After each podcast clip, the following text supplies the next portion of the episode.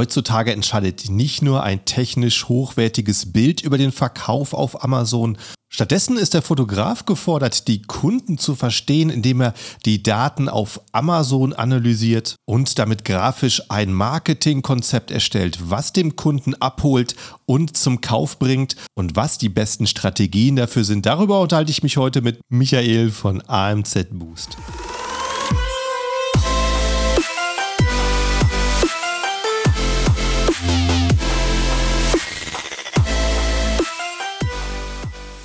Hallo zusammen und willkommen beim Serious Seller Podcast auf Deutsch. Mein Name ist Markus Mokros und das ist die Show, in der wir alles um Amazon FBA Private Label besprechen, was uns Händler auf Deutsch gesagt ernsthafte Umsätze generiert. Daher auch der Name der Show Serious Seller Podcast auf Deutsch.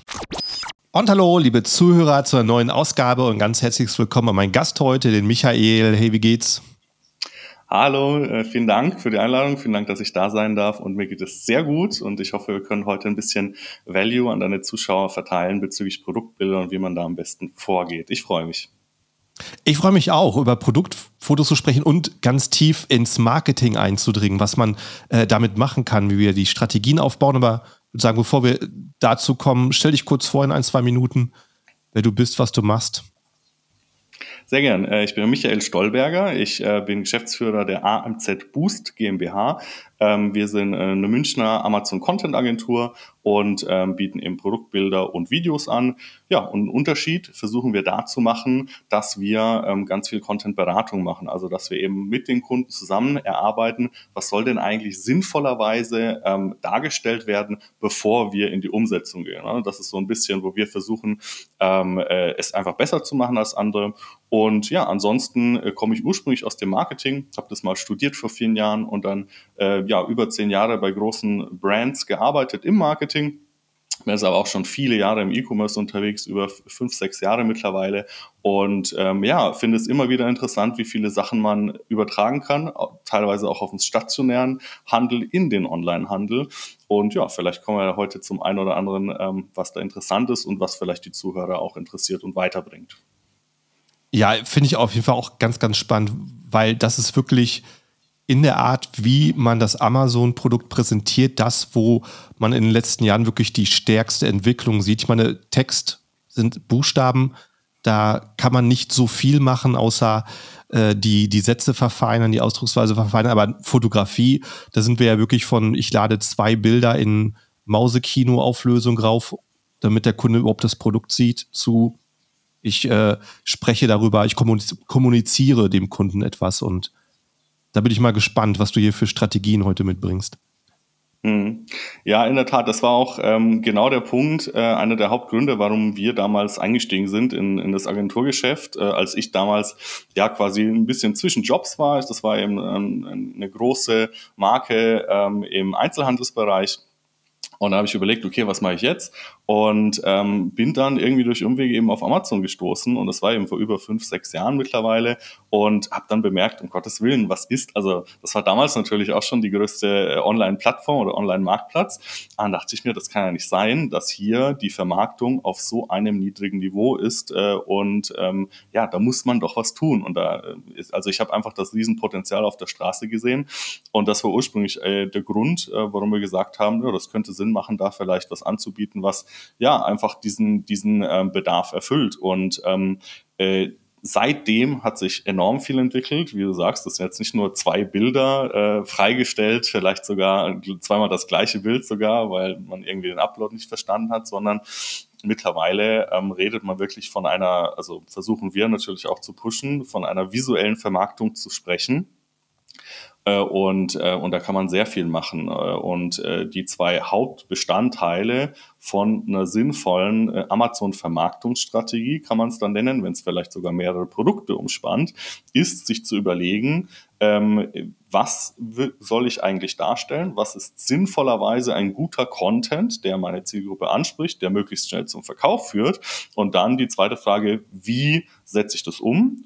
Und wie äh, ordne ich das vielleicht ein in meinem Gesamtportfolio? Ja? Wie erziele ich vielleicht innerhalb eines größeren Portfolios noch Synergieeffekte mit den Möglichkeiten, die mir die Plattform bietet? Ja? Und da gibt's unheimlich viele Sachen, ja, die man da machen kann. Und um vielleicht nur einmal eine Sache konkret anzusprechen, vor sechs Jahren ähm, äh, war das, sagen wir mal, das Titelbild-Game noch auf sehr niedrigem Niveau. Und wir waren also entweder die ersten oder zumindest eine der ersten Anbieter, im Produktfotobereich, die äh, Texte in die Produktbilder gesetzt hat. Also ich habe das damals nicht irgendwo gesehen, sondern ähm, abgeleitet aus ähm, einer eine Marketingmethodik äh, aus dem stationären Einzelhandel, nennt sich Category Management. Ähm, und äh, aus der Hinsicht macht es Sinn, dem Shopper bestimmte Kerninformationen schnellstmöglich zuzuführen. Und dann habe ich mir gedacht, ja, warum nicht direkt im Titelbild? Und so haben wir damals angefangen. Vielleicht waren wir nicht die Ersten, vielleicht gab es das schon irgendwo. Aber mittlerweile sieht man das ja, also mittlerweile ist es fast schon Standard geworden, zumindest bei den ähm, professionelleren Anbietern. Und ähm, das ist so eine Entwicklung, die ist heute normal, die war damals sehr exotisch. Ja. Das glaube ich, ja, das glaube ich. Das, und das ermöglicht eben auch viel, gerade heute, wo äh, über 50 Prozent der Kunden auf dem Handy sich die Produkte anguckt und dann schnell verstehen muss, was sie bekommen, was der Vorteil ist. Also dann mhm. lass uns vielleicht mal ein bisschen darüber sprechen, ähm, wenn ich jetzt vor meinem Produkt stehe, das ich vielleicht gerade als Muster bekommen habe und jetzt denke, okay, jetzt möchte ich meine Produktfotos machen, äh, wie gehe ich da vor? Was werden dann schließlich meine finalen Bilder? Mhm. Ähm, also jetzt unabhängig natürlich, wenn man zu uns kommt, ähm, diesen Pitch werde ich jetzt weglassen, aber ähm, äh, wenn man, sagen wir mal, man will das alleine umsetzen, was man eigentlich heutzutage nicht mehr wirklich empfehlen kann. Es gibt noch ein paar Nischen, wo das funktionieren kann. Ähm, vielleicht nur diesen Kontext schnell zu geben. Ähm, man braucht nicht in jeder Nische Top-Produktbilder. Ja? Und das sage ich als, ähm, äh, als jemand, der eine Agentur vertritt. Das kommt immer aus unserer Sicht auf die Wettbewerbsintensität in der konkreten Nische an.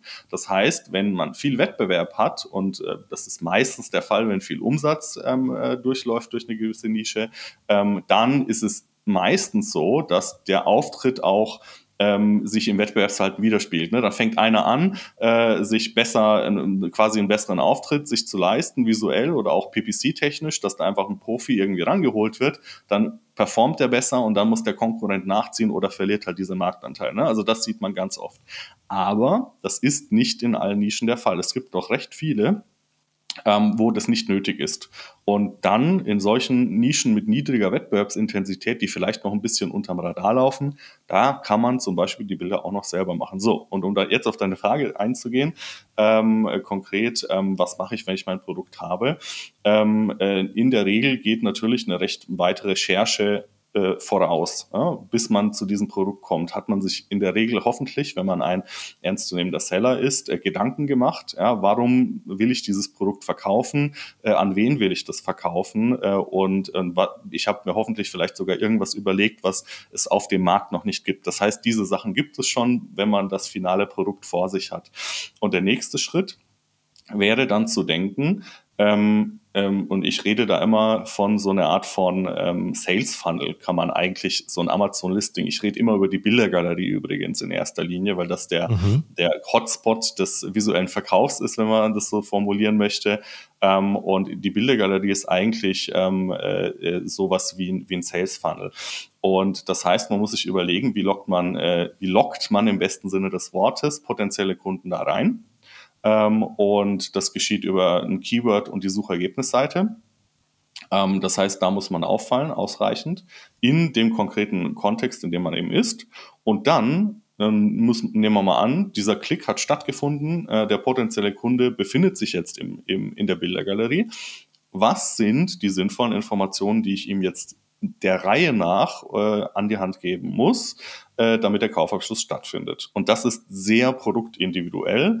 Ähm, und das heißt, ähm, äh, wenn man so vorgeht, wie wir normalerweise bei unseren äh, Kundenprojekten vorgehen, äh, legt man sich das zuerst zurecht. Ja? Also, was ist die Abfolge in diesem Sales Funnel, äh, nachdem der Klick dann stattgefunden hat und um diesen Klick überhaupt erst zu generieren? Und dann, wenn das feststeht, dann kann man in die Umsetzung gehen. Und das kann dann in unterschiedlichen Arten der Ausprägung in der Qualität stattfinden. Entweder man macht einfach nur, sagen wir mal, äh, sieben äh, Bilder ähm, mit weißem Hintergrund nur vom Produkt und fügt dann äh, vielleicht Textfelder und Icons ein, die diese Informationen kommunizieren, die man da sich zurechtgelegt hat. Oder man macht es halt ein bisschen aufwendiger und macht eine aufwendige Grafik drüber, ähm, und geht auf eine Location vielleicht, braucht vielleicht ein Model je nach Produkt und shootet das dann zusammen. Da äh, geht's nach oben, gibt's natürlich seltene Grenze. Aber an sich kann man das runterbrechen äh, auf, ähm, äh, ich muss mir überlegen, wie ich diesen Sales Funnel strukturiere und das über diesen gesamten gesamte Shopper Journey oder Customer Journey, äh, das, ähm, die der Kunde eben hat auf Amazon. Ja?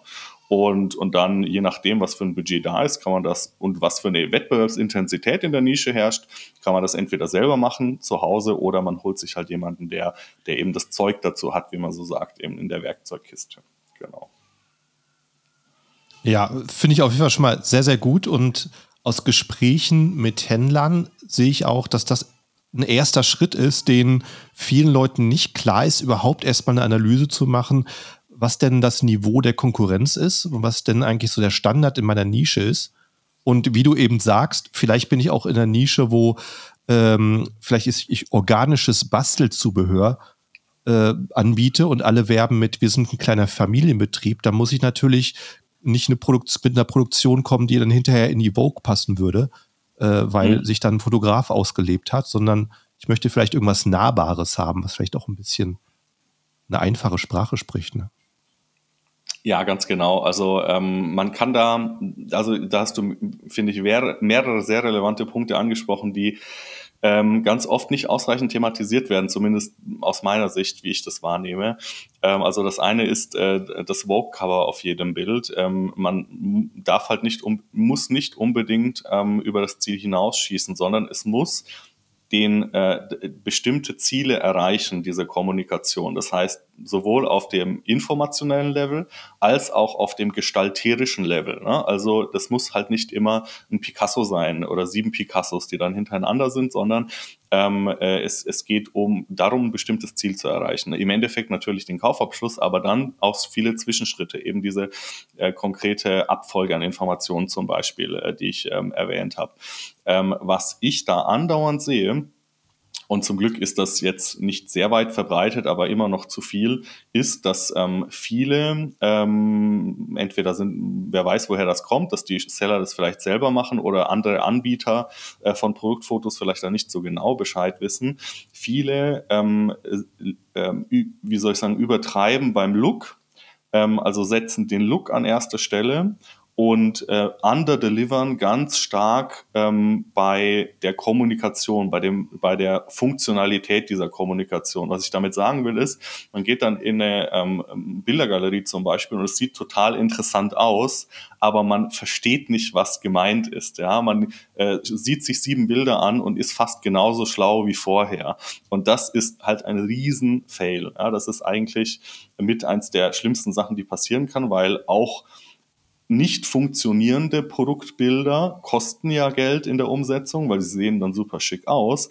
Aber wenn nur auf Ästhetik geachtet wird und nicht auf ähm, Effekt, ähm, dann, dann ist halt die halbe Miete äh, nicht beachtet worden. Und das ist so der, der eine Punkt, ähm, äh, dass man, ja, dass man ähm, halt die falschen Prioritäten setzt äh, bei der Ausarbeitung der Produktbilder zum Beispiel. Ja.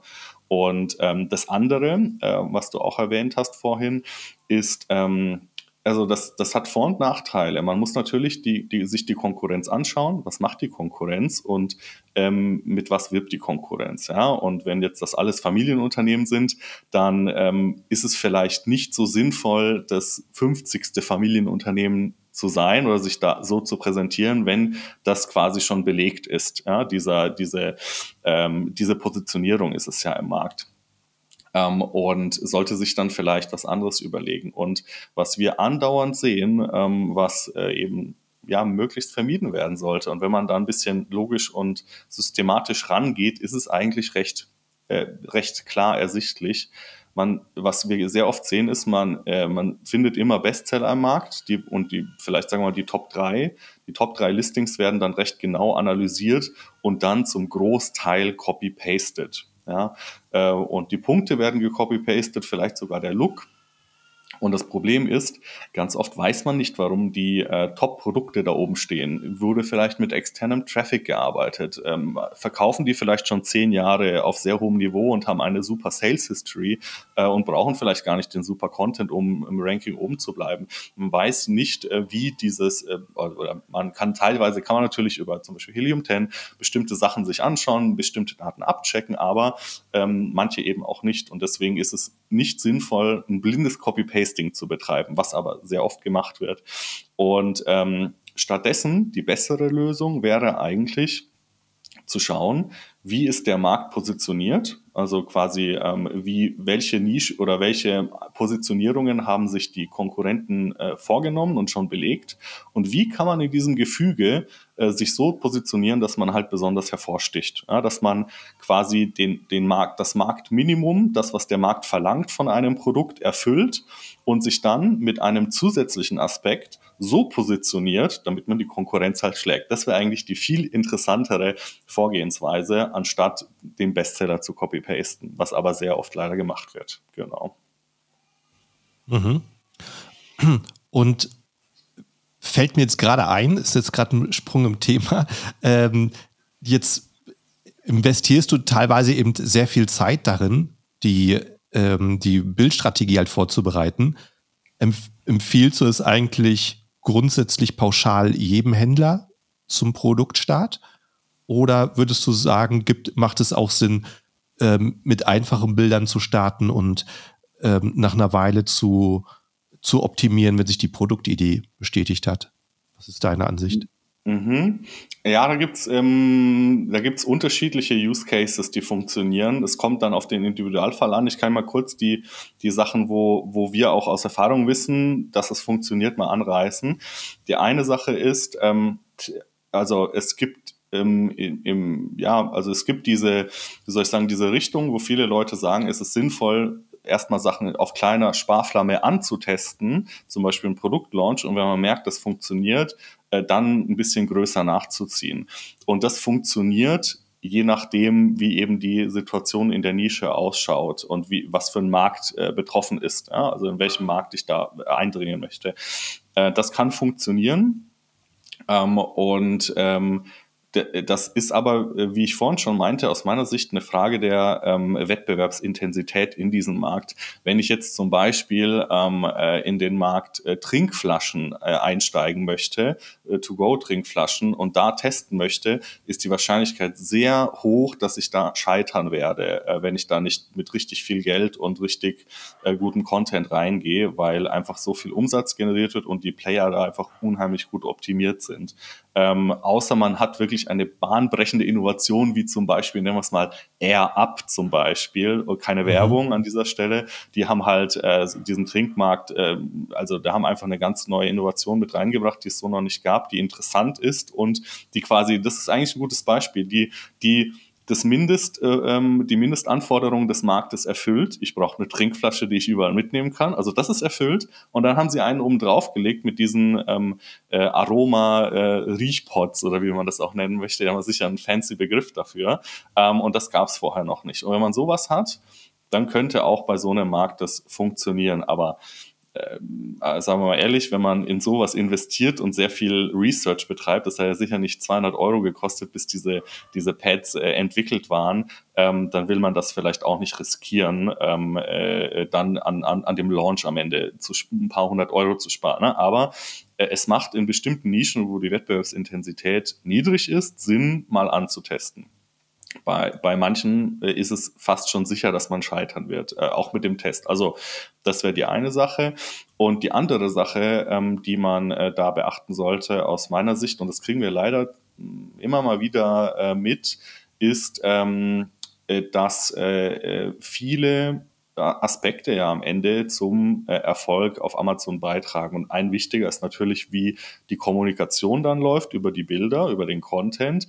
Das andere ist aber auch ähm, zum Beispiel, ist das Angebot, was ich jetzt zusammengepackt habe als Produkt, überhaupt relevant für den Markt? Man könnte, und das passiert leider öfter, als man denkt, einfach am Markt vorbei designen. Und wenn das Angebot nicht relevant ist, dann kann man die besten äh, Bilder haben, dann wird das auch zumindest nicht sehr gut funktionieren. Äh, und dann kommen noch andere Faktoren dazu, wie zum Beispiel, man muss einigermaßen PPC manchmal können. Also PPC-Management muss äh, zumindest in den Grundzügen beherrscht sein. Und ähm, die Produktqualität muss auch so sein, dass man nicht gleich beim, äh, beim Launch mit den schlechten Bewertungen sich das, die Performance zerschießt. Ne? Ähm, und, ähm, und dann, wenn man aber alle diese Faktoren abgedeckt hat, kann es trotzdem noch sein, dass man zum Beispiel mit guten Bildern launcht, aber einfach denkt, dass man einen doppelt so hohen Preis durchsetzen kann als der Marktdurchschnitt. Und äh, dann ist es auch nicht so eine gute Idee, vor allem äh, wenn man berücksichtigt, dass am Anfang in dieser Honeymoon Period ja man bevorzugt ausgespielt wird äh, von Amazon und dass man eigentlich diese, ähm, äh, also aus unserer Sicht, diese, diesen Zeitraum optimal nutzen sollte. Und mit optimal nutzen heißt dann eigentlich auch, in allen diesen Bereichen, die ich gerade erwähnt habe, ähm, optimal aufgestellt zu sein, dass man halt diese, diese Chance ideal nutzt und dann am Ende richtig gut eingeordnet wird quasi im Ranking. Genau, also das heißt, das war jetzt eine sehr lange Antwort, aber es, ist, es kommt auf den Individualfall an und dann gibt es manche Szenarien, da funktioniert es und zumindest aus unserer Erfahrung äh, und manche, da kann man gleich sagen, nee, das lass lieber. Mhm. Gut. Wenn wir jetzt äh, eben dann weitergehen darum, unser Listing zu planen, das größte Punkt ist ja für äh, dafür den, den ersten Besucher zu halten, das Titelbild. Was für Spielraum hast du denn da? Hm, du meinst wahrscheinlich den Spielraum in den Bereich der Unkonformität der Titelbilder, ne? Richtig, genau, was kann ja. ich machen, was noch durchgeht, ja. Mhm das ist ja so eine Sache. Ne? Also in, Amazon hat äh, recht strenge Regeln äh, in den Style Guides auch für die Nischen. Ähm, und an sich nochmal für Titelbilder sind sie ja besonders streng ähm, die, ähm, dass man da einfach nicht alles machen kann, ähm, was, äh, was man vielleicht möchte auf den weiteren Galeriebildern. Also das Titelbild hat eine hervorgehobene äh, Position in der Regulierung bei Amazon, könnte man so mal formulieren. Äh, und ähm, eigentlich möchte Amazon, äh, dass man idealerweise nur das Produkt abbildet ähm, äh, mit äh, auf weißem Hintergrund. Und dieser weiße Hintergrund ist auch noch normiert. Eigentlich recht basic. Und ähm, äh, was viele Leute ja bis heute eigentlich auch ähm, äh, nicht auf dem Schirm haben, ist, dass zählt, dazu zählt in den meisten Fällen auch die Produktverpackung. Also die Produktverpackung an sich ist auch nicht äh, konform, ähm, sondern nur, äh, wenn sie äh, zwingend nötig für die äh, für die Produktanwendung zum Beispiel ist. Also äh, zum Beispiel, wenn man so einen Seifenspender hat ähm, äh, mit Flüssigseife und sich da die Verpackung wegdenkt, dann macht es Platsch und äh, das kann das ist nicht sinnvoll, ja, mit ähm, äh, also den ohne Verpackung zu nutzen. Das heißt, da braucht man eigentlich zwingend die Verpackung für mit diesem, diesem Druckmechanismus, ja, dass da halt diese Flüssigseife rauskommt. Also sowas zum Beispiel ähm, geht auf jeden Fall und ähm, trotzdem werden ganz oft so diese Colorboxen abgebildet. Das ist oft äh, eben einfach nicht erlaubt. Ne? Also das vielleicht an dem Punkt. Und man kann da schon sehr viel machen und in die Unkonformität gehen. Ähm, äh, teilweise kann man mit Grafiken arbeiten, ähm, teilweise kann man Textfelder einfügen, was wir eben schon seit mehreren Jahren machen ähm, und was ähm, viele Leute auch machen und damit aus unerklärlichen Gründen durchkommen, ist halt ganz kom komplette Bilder mit ähm, irgendwelchen dunklen Hintergründen auch reinzumachen. Also ein mhm. ganz normales Bild als Titelbild. Und ähm, das geht alles. Ähm, ich bin da eigentlich mehr oder weniger der der Meinung von äh, Christian Otto Kelm zum Beispiel, der sagt, äh, dass man ähm, ja quasi so eine gewisse Straferwartungshaltung haben sollte. Also ähm, nochmal einen Schritt zurück, was ich ganz am Anfang meinte. Ähm, wenn man jetzt davon ausgeht, dass ein, äh, eine Bildergalerie ähm, so ein bisschen so eine Art von Sales Funnel ist und der erste Klick, dass die Leute überhaupt da reinkommen, sehr wichtig ist, dann sollte man möglichst so weit gehen, ähm, wie, es, wie es einfach erlaubt ist und was einfach Amazon zulässt, um die Aufmerksamkeit im Titelbild so zu steigern und die Attraktivität dieses Titelbildes, damit dieser Klick zustande kommt. Und ähm, er redet da von einer Strafferwartungshaltung. Das heißt, ähm, man sollte ein bisschen unkonform sein und dann aber vielleicht vorbereitet sein, falls es Probleme gibt, dass man ein konformes Bild noch in der Hinterhand hat. Das bieten wir regelmäßig genau deswegen auch so an. Ähm, äh, aber das muss natürlich jeder äh, Seller oder Vendor für sich entscheiden, ähm, äh, ob er das gehen, äh, mitgehen möchte oder nicht. Ähm, erlaubt ist es nicht. Ähm, Amazon ist aber auch nicht sehr, ähm, ja, also sehr streng bei der Durchsetzung dieser Regeln. Das sieht man daran, dass es einfach ganz, ganz unkonforme Titelbilder gibt. Und unsere Empfehlung in diesem Kosmos ist, wenn man sich fragt, wie weit kann oder soll man gehen, ist, ähm, man kann ein kleines bisschen ja in, den, in diesen Graubereich reingehen. Man, äh, was wir nicht empfehlen würden, wären komplett farbige Hintergründe, aber ähm, äh, in den meisten Nischen gibt es sinnvolle Informationen, die bereits auf, der, ähm, auf dem Titelbild abgebildet werden sollten. Und die kann man über eine Grafik äh, eben hinzufügen, zum Beispiel in die Produktabbildung. Ähm, und da ist quasi so die herrschende Meinung, idealerweise sollte, äh, sollten die grafischen Felder oder das, was man da eben noch reinsetzt, sich überschneiden mit, den, ähm, äh, mit der Produktdarstellung. Und da hat man dann eine höhere Wahrscheinlichkeit, dass das Bild dann äh, im Filter nicht hängen bleibt äh, und auch äh, im Nachhinein von Amazon nicht ähm, gestrikt wird zum Beispiel. Das ist das quasi mhm. die herrschende Meinung bei Titelbildern. Ähm, ich würde ähm, äh, ein bisschen eben in diesen Graubereich gehen, aber nur aus dem Grund, ähm, dass man äh, quasi dem Shopper in dieser Hinsicht äh, einfach, das ist eigentlich ja eine Shopper-Unterstützung, kann man es nennen. Man hilft dem Shopper ja schneller, sein Produkt zu finden. Ähm, und das ähm, findet Amazon auch interessant. Was ich zum Beispiel, äh, oder finden, finden die auch gut, auch wenn es gegen deren eigene Re äh, Regeln äh, verstößt. Was ich zum Beispiel neulich auch mal mitbekommen habe, ist, ähm, da ging es um einen AB-Test. Und ähm, äh, also für Titelbild AB-Test sollte gemacht werden auf Amazon und mit einem Bild, was eben richtig schön unkonform war. Also wirklich wahrscheinlich mit komplett, äh, kompletten nicht weißem Hintergrund. Und dann äh, äh, zumindest war da eben diese Anekdote, ähm, das wurde erstmal nicht akzeptiert und dann konnte man aber ähm, mit dem Support äh, kommunizieren und dann eben sagen, ja, ähm, äh, es ist aber ähm, quasi im Sinne des Kunden unkonform. Das heißt, äh, diese Unkonformität hilft oder supportet ähm, äh, der, der, Customer Experience und äh, Amazon mhm. ist ja mhm. Customer-Centric und die haben das anscheinend gut argumentieren können und dann ging es durch. Dann haben die das zugelassen. Ja? Also auch in diesem AB-Test. Und ähm, das würde ich vielleicht empfehlen. Ja? Und vielleicht kann man sogar generell, wenn man dann gestrikt wird, auch beim normalen Titelbild, nicht in Form eines AB-Tests, so argumentieren, dass es dann durch durchgeht. Ne? Also das wäre mal so eine Sache, ähm, die würde ich auf jeden Fall mal im Hinterkopf behalten. Genau. Aber nochmal Disclaimer, es ist nicht erlaubt und man sollte eigentlich sich an die Regeln halten. Ja, genau. Schön. Äh, hast du vielleicht so ein paar Fälle? Ich meine, wahrscheinlich, wenn ich eine Weinkaraffe anbiete und ein bisschen Rotwein einfülle, dann kann sich der Kunde es besser vorstellen. Ist das sowas in der Richtung? Ähm, das zum Beispiel, also wenn wir genau dieses Beispiel nehmen, ähm, eine Weinkaraffe mit Rotwein, da würde ich folgendermaßen vorgehen, weil das eine ist, äh, was du sagst, ähm, man kann sich es besser vorstellen oder man kriegt es irgendwie ein bisschen besser rüber, wie das vielleicht verwendet wird, das Produkt. Aber auf der anderen Seite ist es ja auch so, wenn man ähm, bei einem Glas, was ja eigentlich durchsichtig ist, nehmen wir an, das ist eine Glaskaraffe, die durchsichtig ist, ne?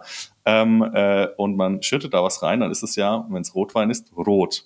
Und wenn man sich jetzt, ähm, äh, stellen wir uns mal kurz eine Suchergebnisseite vor, Karaffe Rotwein zum Beispiel oder Karaffe Wein, Glaskaraffe Wein, dann äh, würde ich mir anschauen, wie sieht da die Suchergebnisseite aus? Ja, wie ist das mhm. Wettbewerbsumfeld der Bilder auf der Suchergebnisseite?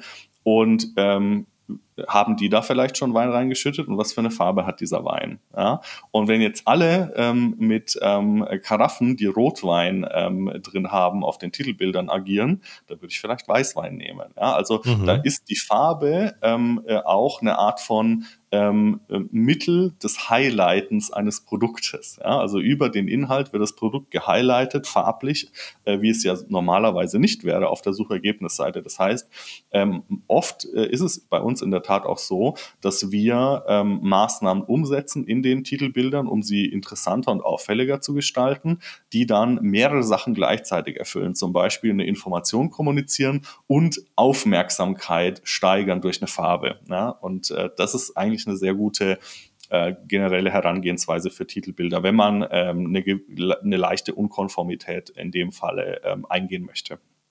Mhm. Schön. Und vielleicht kannst du dann, können wir von hier aus auch darauf kommen, wie geht es weiter? Also äh, was für einen Sinn macht es, die Bilderplätze danach zu vergeben? Weil ich meine, ähm, ich könnte vielleicht naheliegend sagen, ich tue die spannenden, interessanten Bilder am Anfang und tue sowas wie Größenangaben ans Ende für die Leute, die sich näher interessieren. Das wäre jetzt wirklich so eine Basic-Überlegung, aber du sagst, du betrachtest das wie ein Sales-Funnel. Hast du da eine andere Ansicht? Hm. Ähm, nee, also das ist zum, wäre zum Beispiel eine der Möglichkeiten, ähm, äh, die, die viele auch machen und die auch sehr gut mhm. funktionieren. Also ähm, es, äh, da, da muss man halt immer abwägen. Das ist ähm, eben beim Marketing ganz oft so und deswegen ähm, muss man immer aufpassen, wenn man mal ein halbes Marketingbuch jetzt gelesen hat und mit gefährlichem Halbwissen agiert, ähm, es gibt nicht so den einen Weg, der immer funktioniert und ähm, oder so die eine Richtlinie, die immer durchgezogen werden muss. Und in dem Punkt, was du jetzt zum Beispiel gesagt hast, dass es ähm, äh, durchaus äh, funktioniert das, dass man sagt, ähm, es ist sinnvoll, die wichtigsten Informationen an den Kunden schnellstmöglich zu kommunizieren. Das heißt, ähm, aus der Überlegung, aus dieser Überlegung würde sich dann resultieren, eigentlich müsste im Titelbild schon ein bisschen was stehen, was wir vorhin angesprochen haben. Dann haben die schon mal so einen Teil der wichtigen Informationen, vielleicht die, die bestimmte Nischen selektiert. Also es ist zum Beispiel das Produkt für Holzbearbeitung, ja, und nicht das Produkt für ja, Stahlbearbeitung zum Beispiel, dann weiß man schon mal, ich bin in, auf der, in dem richtigen Bereich,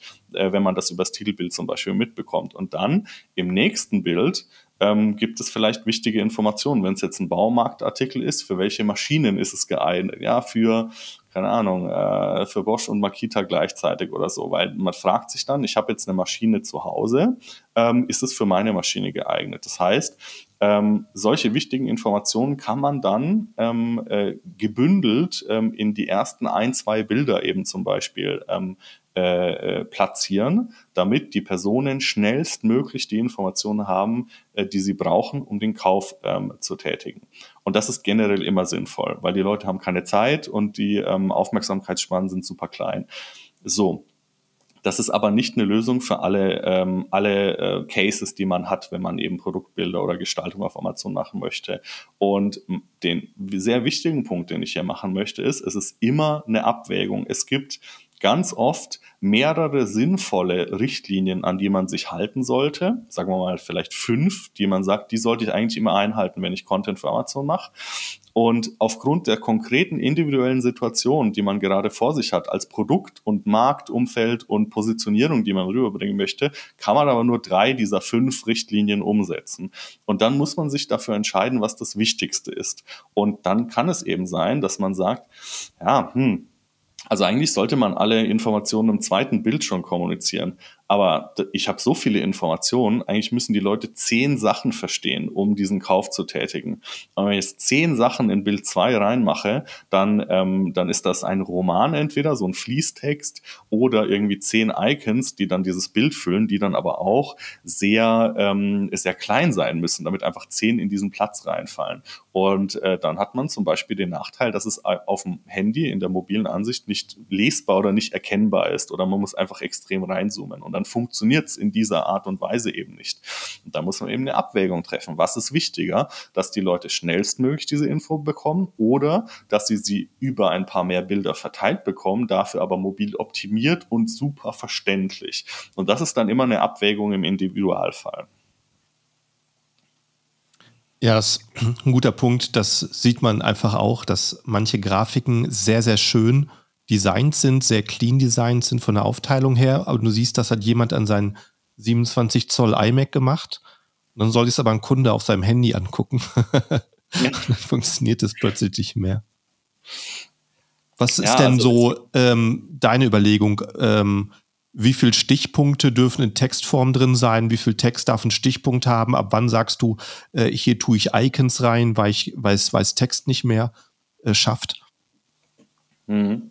Also ich glaube generell kann man als Richtlinie sagen, so ein bisschen wie auf PowerPoint-Slides, also drei Punkte, nicht mehr. Das ist eigentlich eine ganz mhm. gute Richtgröße.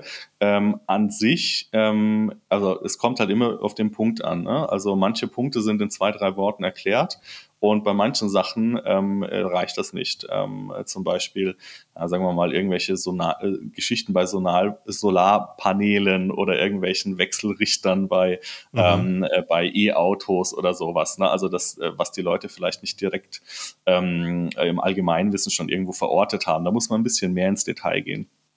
Ähm, ja, und prinzipiell gibt es eine ganz einfache Richtlinie. Also ähm, ich würde weniger auf solche, du darfst nur drei Icons nutzen, Regeln im pro Bild eingehen, sondern eher so ein Ziel, ein Zielkorridor ähm, äh, ähm, definieren. Und das wäre auf dem, im, in erster Linie, äh, dass der Content, egal was es ist, auf dem Bild äh, mobil optimiert sein muss und mobil verstanden werden kann. Das ist in den meisten Fällen so. Es gibt vielleicht noch ein paar ähm, Produkte, die an eine ältere Zielgruppe gerichtet sind, vielleicht die noch hauptsächlich auf dem Desktop shoppt.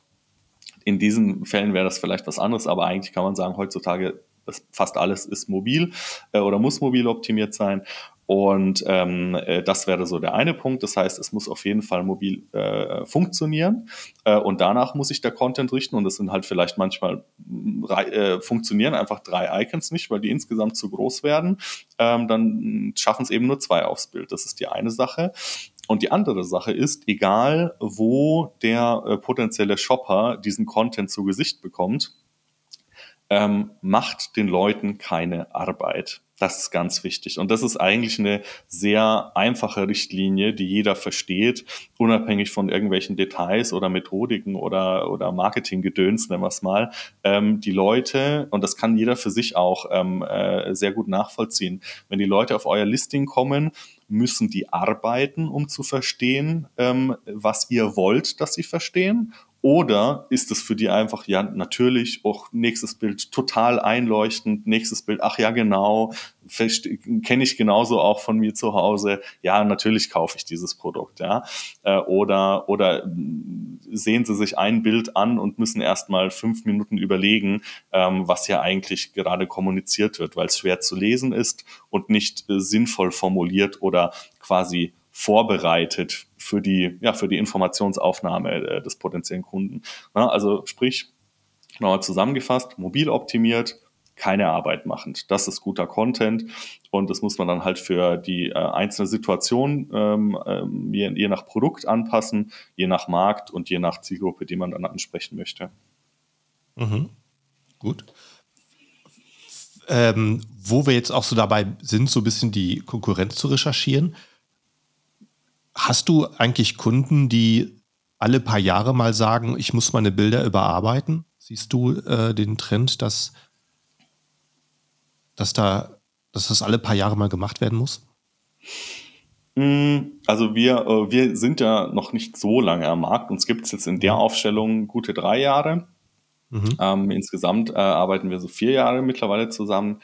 Ähm, aber als GmbH sind wir eben drei Jahre unterwegs bald. Ähm, und das heißt, solche Zyklen haben wir jetzt noch nicht mitbekommen, nicht mhm. groß. Mhm. Ähm, und wir hoffen das natürlich auch, dass das unsere Kunden nicht machen müssen, dass sie einmal mhm. einen Top-Auftritt von uns bekommen und dann erstmal 15 mhm. Jahre Ruhe haben. Ne? Ähm, das ist natürlich unsere Hoffnung. Ähm, also das passiert bei, bei unseren Kunden nicht. Ganz, also unseren Kunden ist es eben eher in der Regel Folgeaufträge, wofür, worüber wir uns auch immer freuen. Was wir aber sehr oft bekommen ist, und da hatten wir jetzt neulich erst einen ganz interessanten Fall, ähm, muss ja keine Details nennen, aber ich kann es ja umschreiben. Ähm, und zwar ähm, eben nicht ein Kunde von uns, aber ein Bestseller in einer Baumarktkategorie. Ähm, und äh, dieser, äh, dieser Seller ähm, ist Bestseller und auch, auch gut mit Abstand, aber hat fest, hat sehr, sehr unterdurchschnittlich, also sehr schlechte Bilder, kann man sagen, einfach. Ne? Mhm. Ähm, und hat verkauft das aber schon ewig und hat eine gute Sales History und äh, das läuft. So, jetzt sind aber in diesem konkreten äh, Nischenmarkt Mitbewerber eingetreten, die deutlich besser in den Produktbildern optimiert sind. Und was der Bestseller jetzt merkt, obwohl er immer noch Bestseller ist, hm, der Umsatz wird weniger. Da, da werden Marktanteile strittig gemacht. Das heißt, äh, man ist zwar immer noch Bestseller, aber das, was den Best, den, also der, der, ähm, das wirtschaftliche Ergebnis, was beim Bestseller rauskommt, ist weniger, weil äh, ein paar neue, äh, kleinere, wendigere Schnellschiffe äh, dem Bestseller Konkurrenz machen, äh, die eben besser unterwegs sind. Und äh, dieser Bestseller ähm, äh, eben ist dann zu uns gekommen und sagt, ähm, bitte optimiert uns äh, diesen Auftritt, damit wir uns wehren können gegen diese äh, kleinen, wendigen, besser optimierten Anbieter, ähm, damit ich nicht noch mehr Marktanteil verliere äh, mhm. und absehbar ist, wann ich eben nicht mehr Bestseller bin. Und das ist schon ja eine sehr interessante Entwicklung. Und da bin ich mir sehr sicher, ähm, dass das immer, immer öfter passieren wird, dass auch Bestseller ähm, sagen, ich muss mich da absichern und zwar ähm, auch auf der Content-Seite und nicht nur äh, über, über zum Beispiel PPC-Management, was vielleicht auch äh, in den oberen Funnel mit reingeht. Genau. Mhm. Ja, ist sicherlich, äh, sicherlich ein guter Punkt. Wie du vorhin gesagt hast, im Bereich Trinkflaschen geht es nicht irgendwo an den Produktbildern zu sparen. Im Bereich Baumarkt, da sieht man es noch ganz klassisch, dass noch nicht mal die Bildplätze überhaupt ausgenutzt sind. Aber es ist wahrscheinlich ein Trend, der auch solche Kategorien irgendwann erreicht. Mhm. Ja, das ist, man muss halt auch sagen, ähm, äh, äh, wir sind teilweise auch schuld daran. Ne? Also die Arbeit, die wir in den letzten paar Jahren gemacht haben, die führt halt dazu, dass es besser optimierten Content gibt auf Amazon. Und was ich in der Zeit auch mitbekommen habe, ist, dass eben ein Prozess der Professionalisierung stattfindet, wo es eben vor fünf, sechs Jahren total normal war, vor allem auch eben im Baumarktbereich, dass man da einfach so ein paar, also große Hersteller haben ja auch so eine Bilddatenbank, wo man das mal auf jeder, aus jedem, jeder, jedem Winkel mal irgendwie so ein, keine Ahnung, irgend so Bohreraufsatz äh, fotografiert wurde, wurde es hochgeladen, Preis war okay, äh, funktioniert, kein Problem. Und mittlerweile gibt's halt ähm, einfach äh, Anbieter, die das deutlich besser machen, die konkreter und äh, auf die, die Zielgruppe eingehen und schneller bestimmte Sachen ähm, äh, rüberbringen, die einfach wichtig sind für die Leute. Die machen es einfacher für die Leute, ihr Produkt zu finden, was sie brauchen, für das, was sie vorhaben. Äh, ich sage dann immer zum Beispiel, ja, ähm, äh, man hat, äh, man braucht ganz konkrete ähm, äh, ein Set an Schrauben zum Beispiel, um, ähm, keine Ahnung, man ist gerade umgezogen, man braucht ein Set an Schrauben, um äh, Bilderrahmen bei sich zu Hause äh, festzumachen, mhm. ja, oder irgendwelche Bilder. Und äh, das müssen ganz konkrete äh, Schrauben sein, äh, damit das eben funktioniert mit den Wänden, die man vielleicht da zu Hause hat oder mit der Traglast. Vielleicht sind es einfach sehr schwere Bilder auch. Ähm, äh, und man braucht eine gewisse Anzahl, weil man weiß, okay, es sind ungefähr so viele Bilder, dafür brauche ich so viele Schrauben. Das heißt, die Leute kommen mit einem ganz konkreten Bedarf auf Amazon. Ähm, und äh, wenn es Leute jetzt schaffen, diese Antworten den Leuten schneller zu kommunizieren, dann, äh, dann ist das halt, ähm, dann wird dann halt dort der Kaufabschluss stattfinden und nicht mhm. bei dem Listing, wo einfach nur ein paar Perspektiven auf weißem Hintergrund sind, wo man das vielleicht alles aus den Bullet Points herauslesen muss, die mittlerweile ja fast schon unsichtbar sind, auf, auf dem Handy zum Beispiel, mhm. äh, oder, oder vielleicht diese Details nirgendwo zu finden sind. Ja? Und dann fragen sie sich, ja, aber bin ich mir sicher, ob das jetzt das Produkt ist, was ich brauche? Und bevor die dann einen Kauf tätigen, und sich unsicher sind, ob das ihren Bedarf deckt, ähm, gehen sie lieber zu dem anderen Anbieter und äh, wo sie sich sicher, sicher sein können, weil das ja kommuniziert wurde, dass es genau das ist, was sie brauchen. Ja, und so entstehen dann diese, ähm, äh, diese Tendenzen, dass dann eben auch große Bestseller ähm, ja, der Marktanteil streitig gemacht wird. Äh, und vor allem im Baumarkt sieht man das, das finden wir immer besonders toll, ähm, äh, dass äh, es eben diese großen äh, Marken gibt, vor allem der deutschen Hersteller, ähm, die dann von wirklich ganz kleinen Zellern richtig Konkurrenz bekommen, die dann eben teilweise ja. Bestseller sind. Ja, und ja, das freut mich dann immer, wenn wir sowas, ja, wenn wir sowas ermöglichen können, weil äh, das ist wirklich klassischerweise David gegen Goliath. Wie gehst du denn vor, wenn du rausfinden möchtest, welche Informationen auf die Bilder müssen, um den Kunden die Fragen zu beantworten, die er vor, dem, vor der Bestellung, vor dem Klick auf den Kaufbutton hat? Hm. Das ist eine sehr gute Frage. Ähm, also äh, zweierlei. Also natürlich ähm, äh, machen wir diese ganzen Analysen, die, die Standard sind mittlerweile zum Glück. Äh, muss man auch gucken, dass man eben auf die Qualität achtet und nicht nur den Bestseller copy-pastet, aber man sollte sich eben Bestseller anschauen. Man sollte sich ähm, äh, ähm, ja, äh, ähm, den Markt anschauen. Man sollte genau Bescheid wissen, was ist das für ein Produkt, was ich vermarkten möchte und dann schauen, wie man das ähm, im Markt positioniert. So, und um um diese Fragen zu beantworten, eben greife ich dann ganz oft auf äh, Best Practices im Marketing zurück, was ich mitbringe eben ähm, aus meiner Erfahrung bei den großen Marken, wo ich gearbeitet habe. Da habe ich immer mal wieder ein paar Methodiken, wie ich da ähm, also auf einer äh, qualitativen Ebene damit umgehen kann. Ne? Das ist die eine Sache. Und die andere Sache ist ganz wichtig und das ist der Riesenvorteil von Online-Marketing, man hat ja ganz, ganz viele Daten. Dann äh, holt man sich äh, ein Tool wie Helium 10 zum Beispiel, schmeißt das an und ähm, äh, sucht dann einfach nach ganz konkreten Sachen. Ja? Und das Ziel von einer datenbasierten Analyse, also einer quantitativen Analyse, ist, dass man schaut, was sind denn, also erstmal habe ich ein paar Annahmen, die ich vielleicht aus unterschiedlichen Marketing-Methodiken äh, ähm, ableite und ich weiß ja, was das für ein Produkt ist, wie ich es positionieren möchte. Und dann ist einfach nochmal äh, der Proof of Concept datenbasiert wichtig. Den kann man sich eben über Tools holen und dann sagen, ähm, was sind denn die Themen, die besonders stark gesucht werden in dieser Nische? ja, mhm. zum Beispiel.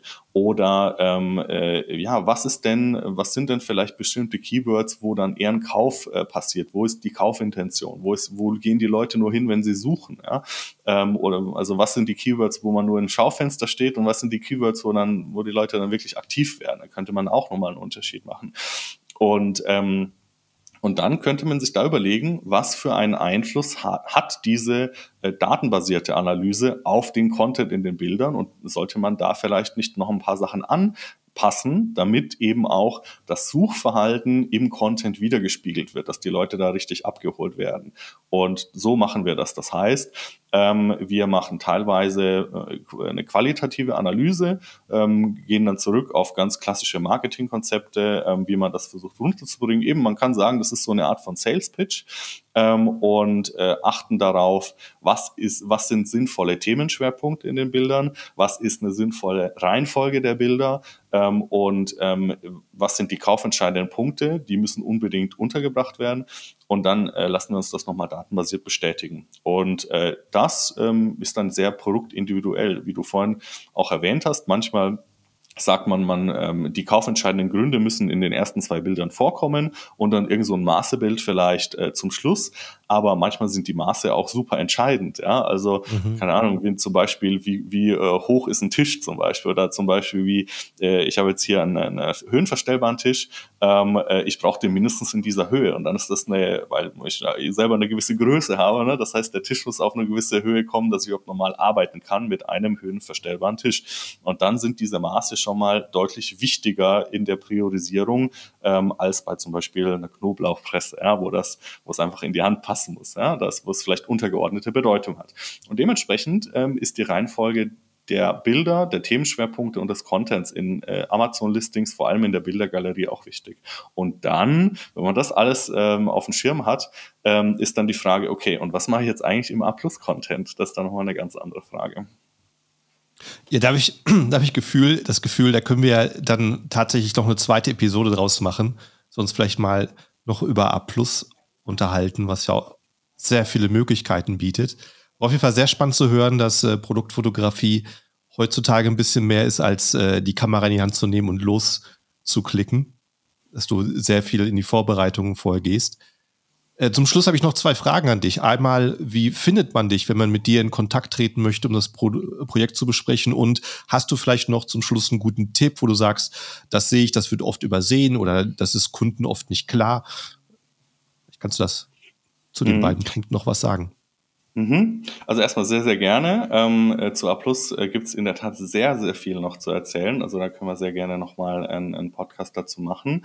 Ähm, und äh, man findet uns auf äh, unserer Website zum Beispiel www.amz-boost.de.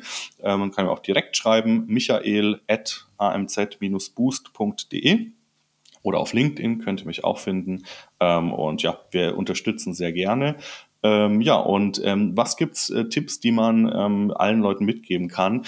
Ich finde immer äh, den, das wirklich das Einfachste und was, ähm, was jeder umsetzen kann, auch selbst ohne Agenturunterstützung und auch recht schnell eine Optimierung äh, erfährt, ist, dass man äh, zum Beispiel die Textgröße ähm, in den Bildern, wenn man eben Text nutzt, einfach vergrößert. Also es ist dieses ganze Thema mobile Optimierung und was daraus ähm, äh, alles abgeleitet werden kann. Sprich, macht eure Texte größer, egal was ihr kommuniziert, das kann man dann immer noch optimieren, aber dass man das auf dem Handybildschirm in der App lesen kann und ähm, äh, reduziert den Content pro Bild, wenn es zu viel ist. Ganz oft hat man da einfach viel zu viel überlagert auf den einzelnen Bildern und äh, das dringt nicht durch die, zu den Leuten durch und funktioniert einfach nicht. Und das sind zwei Sachen, die kann man ganz einfach selber machen. Da braucht man auch nicht so ein riesen grafisches Geschick für und hat direkt einen äh, guten Erfolg damit.